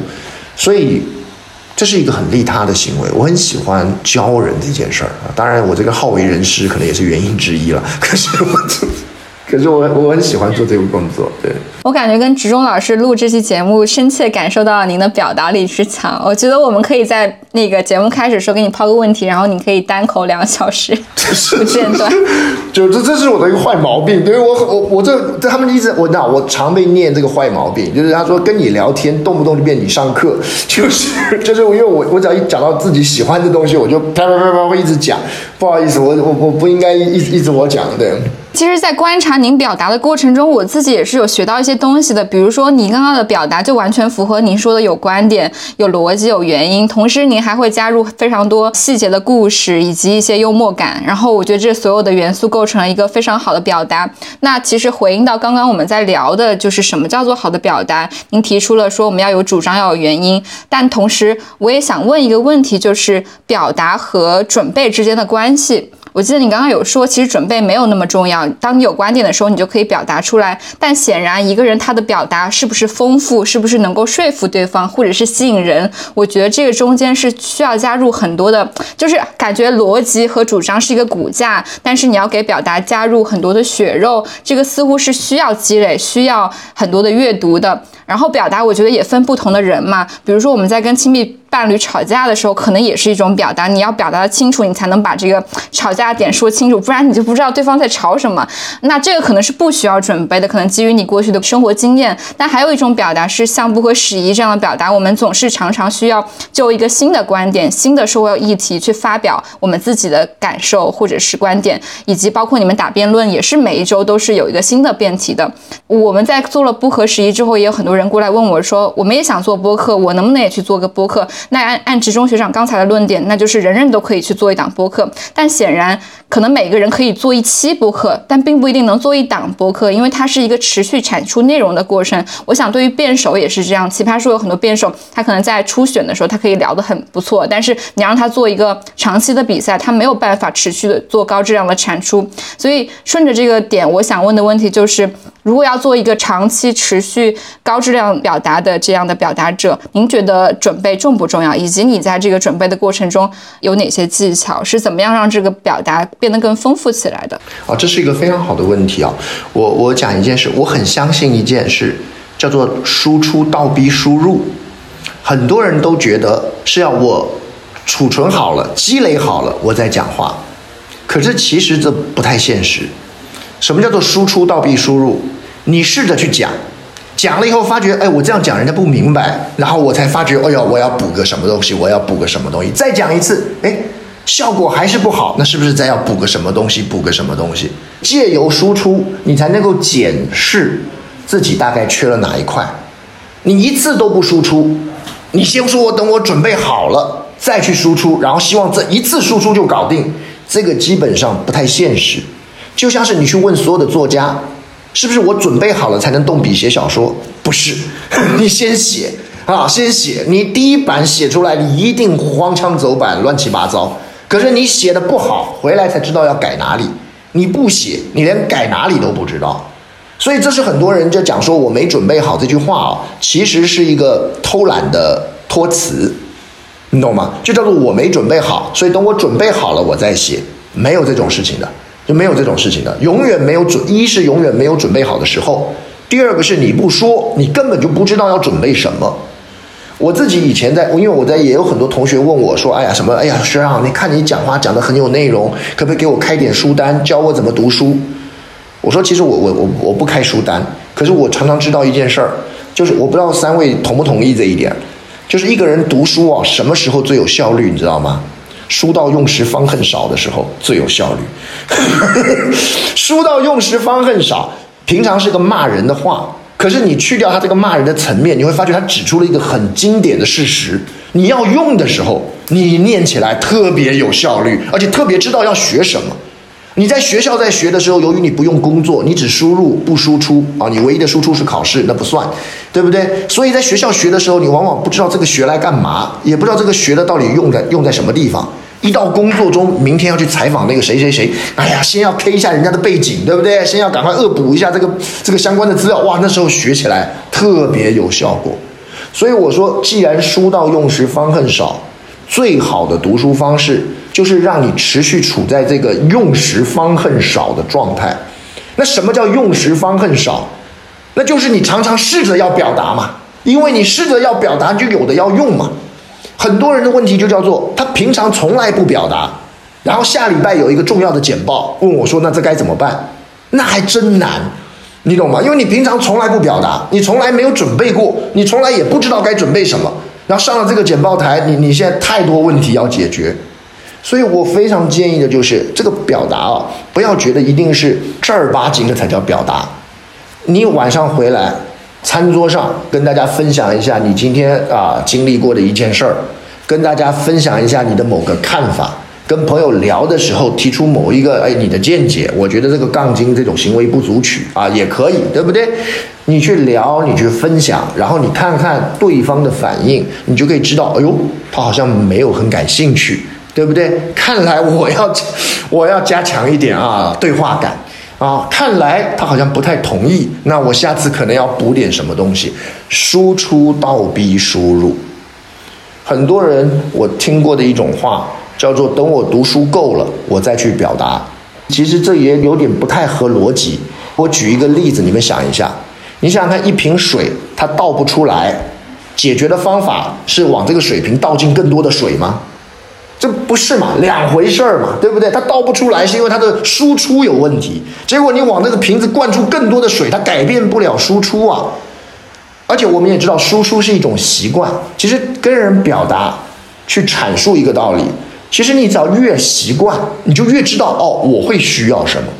我自己有一个非常好的一个机缘吧，由于我常常要上课，所以我每次要在教一个知识点的时候，我会看同学的反应，而且由于我在教这个知识点，我平常在读书的时候，或平常在看报的时候，或者平常在干嘛的时候，我就想，哎，这个例子我下次上课的时候可以拿来用，哎。这个数据我下次上课的时候可以给给同学提一提。哎，这个实验特别好，可以解释我上次跟同学讲的哪个道理。因为你常要讲，你就会知道这个玩意儿可以用。如果你通通都不讲，那这些讯息、数字、书上的段落，就会在你脑中过去了以后怎么样？就是真的是雁过无声，就是完全没有留下任何的痕迹，那就特别可惜。很多人会讲说，我看书我也看，看完以后觉得这本书很好，书合上以后过了三天，书里内容全部都忘光，这是为什么？因为他那个书没打算要用。我们的大脑是很偷懒的一种东西，是这样子的：我们所有在大脑里输入的短期记忆，如果在四十八小时到七十二小时之间没有被使用过，你的大脑会视之为你大概用不到。所以它它它会有百分之九十五就给你删掉。可是你一旦你你输入的东西，你发觉你下次要拿来常常提取，我相信三位一定都了解我们的记忆的基本模式，它就会设立它这个连接就会建立起来，你就很难忘。所以尽量输出，因为它帮助你输入，表达它帮助你学习，而不是等学习完了万事俱备再来表达。由于你要写小说，你就会去观察众生相；由于你要写一个关于咖啡馆的小说，你坐进咖啡馆就会去观察服务员怎么倒咖啡。如果你没有要写这篇小说，你坐在咖啡馆里，一切的灯光浮现的画面、经过的声音、各种的动作，在你眼中怎么样？一个一个飘过去，你啥都留不住，因为你没有要用它。这个是我很鼓励大家学表达的另外一个原因。互联网早期就在 BBS 时代，还有博客的时候，大家有时候会论辩。当时还有这个论辩的风气，就是写文章、发帖子论辩，然后或者说在 BBS 下面那个吵架。你会发现，你如果对方提出一个观点，你发现哎把你驳倒了，你会去搜一些资料，然后第二天再来回复，再来这个。那个是学习最有动力的时刻。是是，你要吵赢。比如说对方举一个历史上的例子，你没听过，然后你发现哎你要把这个给驳倒，然后就会查一堆资料。我当时就是对着电脑。到屏幕，然后各种搜集，搜搜之后，然后整理整理，看一下怎么把它输出出去，然后再去跟对方吵架，为了吵架。对对，所以你知道吗？如果学生的考试啊，不是给你一个问题让你填答案，而是给你一个不同的观点，他跟你吵，哇塞，同学生翻课本的勤那个勤劳度就会完全不一样，那这个动力是最强的，对。对，而说到这一点，说到互联网上的这种表达和沟通啊，然后其实因为除了个体生活中我们的表达，对吧？我们这个如果如果我们的工作是要推销一个保险，然后或在地铁站门口说，哎，这个。呃，朋友要这个游泳健身嘛，然后或者说你要在你要在会议上，在可能公共场合、婚礼上做一个发言，这是我们个体生活中的一些表达。那其实，在公共场合中表达，其实也是增进沟通。或者说，刚才学学长也提到，是公民素质的非常重要的一部分。你能够清晰的、理性的表达自己的诉求。那我们之前节目其实也聊过非暴力沟通。那其实好的表达应该肯定就是自然的，是非暴力的，因为它更有效、更准确。但是如果他者的表达中都有常常有很多，比如说戾气，或者说有这个杠精抬杠，也就是说，一个好的表达如何面对那些。不讲理的表达，换句话说，非暴力的表达如何面对暴力的表达呢？OK，我懂你的意思。在这里啊，我先讲一件事儿，就是我当然我知道大家在互联网上啊会聊键盘侠、聊杠精啊，就特别就是特别同仇敌忾。可是，在一般人啊，就是我所接触的我的同学里啊，他其实这个在他的所遇到的问题里排序排得很后面。为什么？因为他真的会在意的点。多半就是，我想要介绍我的产品，我想要做一个简报，我想要介绍我的项目，我连这个我都没有办法把它的重要点说出来。我如何在介绍我的项目的时候，让人家愿意继续听下去，而不要听一听就开始刷手机？啊，我听过一个主管跟我讲，他遇到的最那个我他他跟我们讲他的一个困境，就是他想要跟他的那个下属。在分享，比如说是一些呃这个管理经验，在给大家打气、在激励的时候，大家听一听，就偷偷在刷手机，就没人要听他的。然后这个都还不是，都都还没有接触到杠精的这个这个地步。换言之，如何让我们的表达表达出别人在意的东西，解决他想要解决的问题，这对他们比较重要啊。因为为什么呢？因为其实我觉得杠精这种东西是无解的。因为大多数人的情况下，他其实都还不会遇到那种所谓的，就是因为三位都是因为我们可能啊，比如说在做呃，要不然就身为公众人物，要不然我们要做个公众节目，所以我们会接触到公众，以至于会为公众所困扰。可是，一般人都还到不到这个地方。比如像沟通，我知道很多人一讲到表达呀，啊，讲到这个沟通啊，都会说：“哎呀，黄老师，那你们很会说话，对不对？”那我知道也有人对于很会说话是保持负面看法的，啊，觉得这样好像就是是不是就啊油腻啊？对对对对对。可是有一个很妙的是，其实很多人他真正的痛苦叫做我怎么表达我的真诚。就是油腻需要表达，真诚也需要表达。黄老师，我该怎么样讲出我的真心话？我该怎么样告诉他我真实的想法是什么？因为很多人是讲不出自己真实的想法，或者他讲出来真实的想法，人家不愿意听啊，或是不相信啊。所以你们不要以为只有油腻啊、狡猾的人才需要表达，真诚也需要表达。事实上，真诚更需要表达，那不然这个世界就会被油腻的人所占领了嘛，对不对？是，对，因为你想想看，就是我们都不喜欢油腻，可是对抗油腻的方法，不是我们所有真诚的人都放弃了表达，因为真诚的人一旦放弃了表达，那表达的领域里头就只有油腻了。你不能说我真诚，真诚的代号就是沉默不说话，那这样多恐怖！我们会为一些真诚的报道而感动。我们会因为一些真诚的故事而受到了启发，而所谓的真诚的报道跟真诚的故事，不是说你平铺直叙如流水账一样把它记下来就叫做真诚了，它一定也是如何让它找到重点，如何让它能够唤醒我们的共鸣。对不对？这个是要有技巧的，真诚不是毫无技巧的，不是说我把实话全部讲出来，然后大家就会感受到真诚的。如果这世界上是这样，那未免也太好了。周星驰里头，然后这个让我想起来，他有一有一部电影叫《九品芝麻官》啊，这港片，它里头在讲那个贪官，对不对啊？那个跟清官里头有一句搞笑的话，叫做“哎这个世界上贪官要奸啊，清官要更奸啊，不然怎么斗得过贪官呢？”所以你说狡猾的人需要表达，真诚的人更需要表达，不然他们怎么对抗狡猾呢？我想也接着问一个关于那个表达动机的问题。其实我们刚才前面也提到了一些，就是刚才志中学长也说，有时候你甚至会在专门就是开设怎么样去为个体找到表达动机这样的课程。我想问的是关于你你个人的表达动机的问题，就是其实一方面我觉得。确实是会面临一个问题，就是说，你作为一个公众人物，你这个说话的对象他是有人听的，然后这种有人听，它当然是一个双刃剑，就是会有很多人喜欢你，但是我想可能也会有人就是不同意你。然后你在这个领域里面已经从事了这么多年的这种表达的工作，以及教人表达的工作，如果你自己现在去总结说你的表达动机的时候，你还会有那种就是，嗯，在这个点上，在这个事件上，我觉得我不得不说话。还是说你现在去从事表达，它更是一个多年以来一个习惯的结果。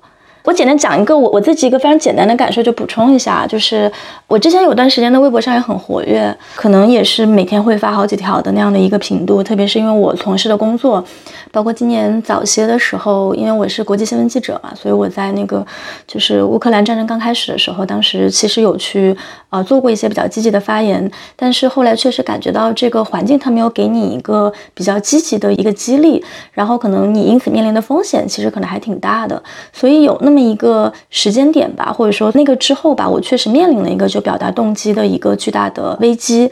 然后于是现在就是更会处在一个就是说，如果这个事情不是不得不说，这不是一个我不得不说出口的话，我可能就会有意识的去抑制自己的一些公众的表达。那私人情况下可能会是不一样的情况，但是公众领域里面我是会有这样的感受。所以我也想问你，可能想刚才想抛给你的问题，一个是说关于你自己现在怎么。怎么样看待你自己的这种表达的动机是什么样的东西，在继续的启发到你，可以让你继续做这个事情，以及你会不会有就是表达倦怠的时候？我自己啊，在看到这个，尤其网络上在谈到某些议题底下会吵成一团的时候，我常常会有一个习惯，我在想，同样这番话，大概如果怎么说，那可能有些争执就会被避开。比如说，你也知道嘛，就是不管是在这个这个价值观上啊的左或右啊的这的争论，其实都都挺有道理啊，对对不对？那这个这个这个人讲的看法是有道理的，那可是呢，底下为什么会吵成这样？那我就是往往就会在看，那是不是也许我这段不讲，或者是这段前面加个预防针啊，打个预防针，先补充某个前提，或调整一下他的语气，那也许这一段的内容就会变得完全不一样。有时候我尤其我在看，比如说一些，就是这这当然是看每一个人了。比如说我看到有一些，我年轻的时候比较特别偏向自由派，然后年纪大一点不得不保守，然后可是，啊，可是你知道很有趣啊！我每次看到保守派讲了一些话被围剿的时候。或者是自由派讲了一些话被群嘲的时候啊，因为我经历过两个不同的阵营啊，都能够体会。那我都在想，哇塞，如果这句话让我讲，或这个意思让我来表达，我怎么样让他的冒犯性或被误解的可能性降到最低，而依然能够在一定的程度上表达我的意思？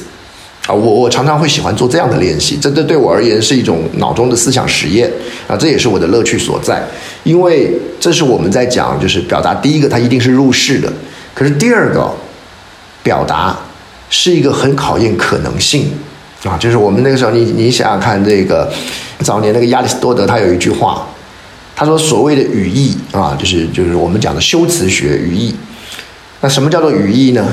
就是在为任何事情上。找出你的表达可能性的艺术，所以我会不会有自己想讲的东西？我我会有，那这个东西从来就没有变过。可是表达的方式，我发觉我每一天都在觉得昨天的我很笨啊！就是什么意思？就是就是你让我看我五年前写的文章，十年前写，我都觉得嗯，现在要我表达同样的意思，我会换个方法。现在让我表达同样的意思，我可能用什么样的方式？而这个东西是永远可以精进的。在最核心的那个点上，每个人都有表达的自己的动机，他都有自己相信的事物，他都有自己认为值得为之奋战、希望能够造成改变的动力的来源，这个不会改变。可是，你既然教表达，就意思就是你的那个动力它是动力，可是它不是唯一，对不对？所以我们那时候有有一个老师讲过很有趣的一句话，他说：“形式就是最大的奥秘。”就是什么叫形式？就是你表达的时候，什么摆前面，什么摆后面，啊，或者是把哪个放在前提，哪个放在放放在结论，这句话挪到哪里哪里。他说这是最大的奥秘，因为它会造成完全不同的感想，它是造成完全不同的感受。所以我自己，你你你问我，我会会会不会因为环境或者因为身份的改变而讲话就会比较有顾忌？会，可是这个顾忌不在于动力，在于我的形式。我会觉得我必须要换不同的方式来讲这句话，也是因此我不喜欢一种说法，就是你知道好多那种传统的老一辈的人的讲话口不择言的人，他们常常会以动机来盖过一切，叫做我这么讲还不是为你好，我这么说啊，对不对？也是为你着想。可是你要为我着想，你就不应该用这种方法说，对不对？那你用这种会伤人的方法说，一是达不到你的目的，二是你显然没有为我着想。所以我也不相信“刀子嘴豆腐心”这句话啊。很多人说：“哎呀，我就是刀子嘴豆腐心，嘴巴很毒，嘴巴很坏，可是我内心是好的。”嗯，我不相信这点事儿，代表你没有真的去想过要怎么样让人接受这件事儿。所有的表达在一定的程度上都带有一点说服的成分，就是我不但要传达，我也希望能够造成一点改变。如果呢，我不顾忌别人的看法，我只想讲完了就拍拍屁股我就走了，那当然别人没有办法造成改变。事实上，别人可能会因此变得愤怒，变得更偏激，那应该不是你的目的。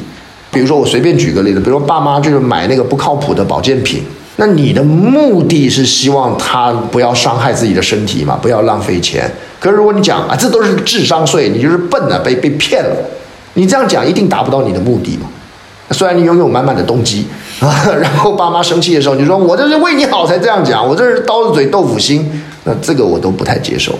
这就是为什么表达必须本质上是一个利他行为，它不是你讲了爽了就结束了。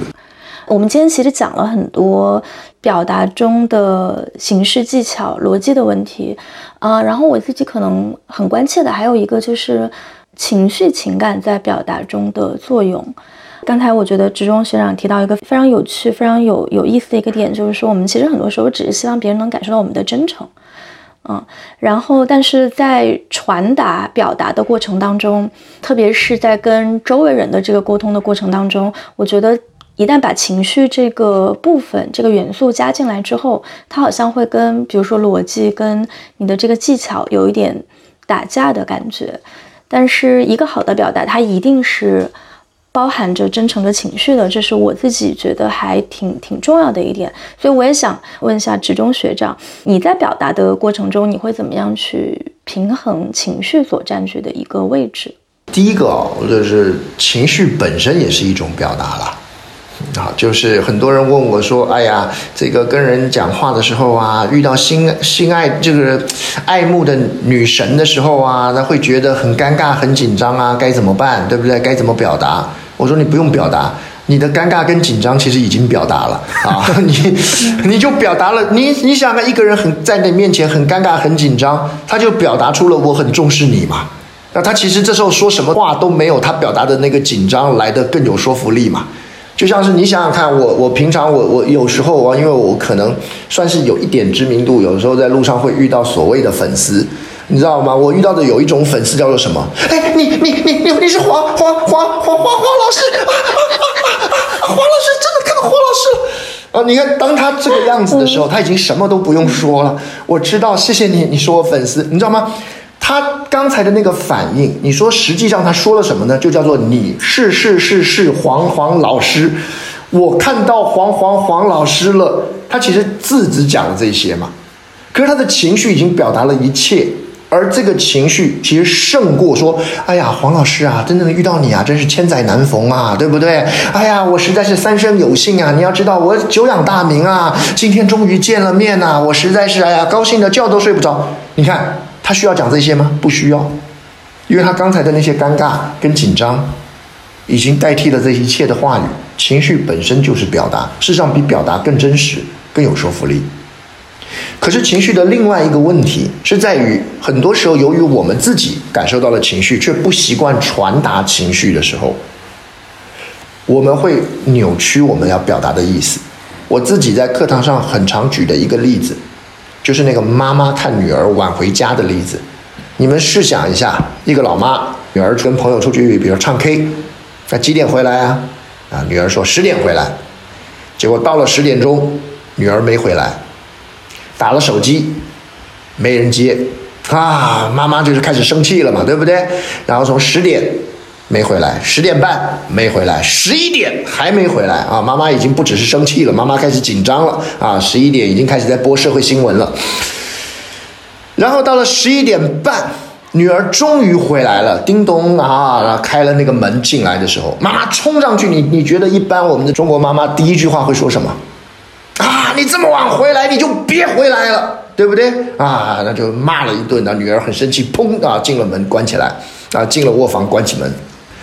那第二天，那妈妈跟女儿讲：“哎呀，你昨天这么晚回来啊，我好担心你呀。”这个女儿是不能理解的，你好担心我。我看你昨天跟我讲的话，我会觉得你好恨我。那明明妈妈的意思是我很担心嘛，可是说出来的意思就叫什么？叫做我好恨你嘛！啊，你怎么还是别回来了？因为这就很妙的一件事儿，就是妈妈真正想传达的东西，她传达出来了吗？她没传达出来。妈妈说：“女儿啊，你不要误会我。”其实女儿没误会你，是妈妈你误会了你自己。你误以为你传达了担心，可是其实你你完全没传达这件事儿，你传达的叫做我好讨厌你，我好生你的气，我好恨你，你就别回来了，这是你传达出来的，这就是我在讲的。很多时候人们不习惯传达他真正想要表达的情绪，就是真诚也需要技巧。他会说：“哎呀，我不喜欢油腔滑调。”可是你刚才真心所讲的这些话，是真是你真正要表达的吗？你不是。其实你真的要表达是，你那么晚回来会让我担心的要死。可是十个妈妈里头有九个半讲不出这句话，他讲的叫做“你那么就别回来了”，这是非常可惜的一件事儿。这也是我认为情绪最有遮蔽性的作用，就是它让我们误以为我们传达的跟我们真正传达的不是同一件事儿。那这个在亲密关系当中常见，啊，在这个伴侣关系当中常见，甚至某些时候在工作当中，甲方乙方也常见，就是你讲的跟你真正想讲的不是一件事儿。所以我们网络上常常有那种乙方设计师跟甲方爸爸之间那个对于设计的要求的各种玩笑、各种梗嘛。那这虽然是玩笑，可是点出了一件事儿，就是你要讲出自己真正想表达的，好难呢。啊就是这个其实不是那么容易的。当然，我知道很多人在讲说，现代人常常讲到一个词叫精神内耗。可是其实呢，啊，这其实更多叫沟通内耗。什么意思？就是我们花了好大的力气在浪费在你其实没表达出你真正想表达的，然后我听到的东西，你以为是我误会了，其实是你误会了，就在这个地方盘旋许久。这是沟通中的内耗，特别麻烦。嗯。所以跟学长学表达，对这个大家提升亲密关系中的沟通，也非常非常有帮助，非常非常重要。我们日常生活中其实的确这样的场景太常见了，包括我觉得最常见的可能除了跟伴侣之间，其实就是跟家人了。就大家现在经常很多时候聊说原生家庭，聊这个，呃，每次回家回归故里的时候都有这个内心的这种压力。其实我觉得都是一种表达的困难，或者是沟通上的困难。你觉得？大家都在各自传达各自的情绪，但真实的主张没有被传递过去。是啊，是啊，尤其是你知道吗？我常常被问到的另一个问题啊，就是我之前在教表达课的时候，我以为他们最热心的问题就是表达在职场上、在工作上对我什么帮助，因为我觉得最直接嘛。结果发觉我的课程里头有一段，他们特别、特别、特别反馈特别强，而且特别在意的，反而是什么？叫做学长，我要怎么样受人欢迎？我怎么样受人喜欢？我要怎么样才能成为一个有趣的人？怎么样才能让人家愿意听我讲话？我以为这个东西跟挣钱无关啊！我以为这东西跟挣钱无关，应该这只是个人问题。结果发觉大部分的同学，他们其实很关心的是这一个，因为对他们而言，他们一方面，他们除了职场上感受到的压力，另外一种就叫做，我觉得跟一般人我聊不下去，我觉得人家会认为我很无聊。我会觉得跟人聊天的时候或跟人沟通的时候，我会不知道我要该说什么，这个是蛮蛮让我有启发性的。所以我那时候在上的，我上的一堂课有一段是我以为这个应该太很浅，你们应该用不到，这是我们自己在世新教大一同学用的知识点。结果很多同学说：“哇塞，我一辈子没听过。”这也的确让我长了见识，代表人真的就是有所谓自己的那个茧房啊！我以为这玩意儿太简单了，我拿来教同学我都有点不好意思。这个教了你们该不会都懂了吧？大部分人不知道，他不知道。像大家基础这么差，我们大家的基础如此之差。对，对，我就想说他们不知道啊。他说：“哇塞，哇塞，难怪啊！”所以我喜欢上课。老实说，我那个庞颖那时候夸我什么的，那那那是因为他学妹啊，他客气。可是他有一个点我是可以接受的，就是因为我真的很喜欢上课，我真的很喜欢看到我我们教的东西给别人带来的改变。我不一定是最好的老师，可是我一定是从中能够得到最多乐趣的老师。对，就是他们上直播课的时候，我也觉得啊很有意思，因为每次都可以看到不同的同学，我会收到很多的反馈。我这门课我上了，其实上了两年了，然后两年了，哇。对对，因为我们一门是说服课，一门是表达课，啊，先先前前后后的上了两年，那两年多来接触的同学啊，直接的、间接的，那直播课碰过的，应该也上万人了，数万人了。那我非常非常开心的一件事是，当然这也是自己稍微小得意一下，就是我没有看过任何一个同学在上完课之后告诉我说这堂课对他没有用。就是每个人的收获有高有低啊，每个人吧，可是我没没有收过任何一个负评，没有收过任何一个负评，这点是让我自己非常开心的。就是没有人说，哎呀，徐昂，我今天听了你的课，我觉得我毫无帮助，这个东西对我而言，这个毫无成长，没有。那我很开心。这这这这这，如果你要说有什么对于老师而言是最大的激励，没有胜过于这个的。那至于他们能够拿这些个我们教的东西用在他生活中的哪一段，改变他的哪一个部分？那当然是看每个人，这个我们无从代言。可是我很开心这一点。我那时候听到有一个同学跟我讲，他没上我的课哦，他写信来跟我讲的内容是他妈妈上了我的课，结果他发觉他妈妈在家里的那个表现变得很不一样，让他觉得很开心，过来感谢我。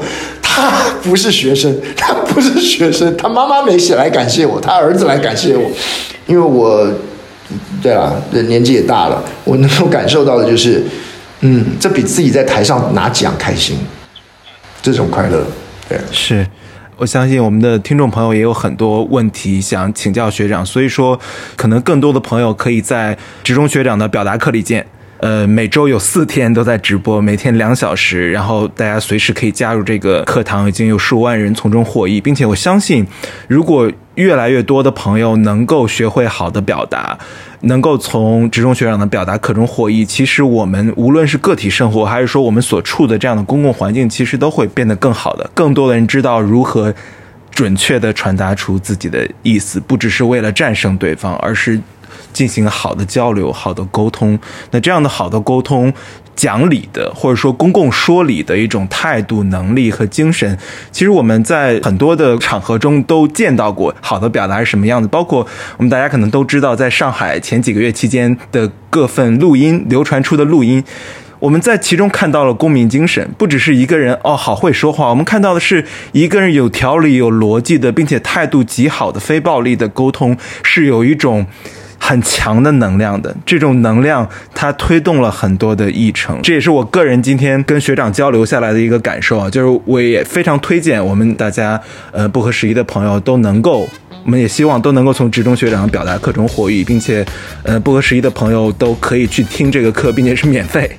这是不合时宜这个听友的一个福利吧，大家都可以去免费来蹭一下学长的表达课，然后看这一个星期下来，相信大家都或多或少都会有一定的收获。那也希望各位同学到时候我们在课堂上见啊，我上课非常认真啊，希望大家准时，不要迟到啊。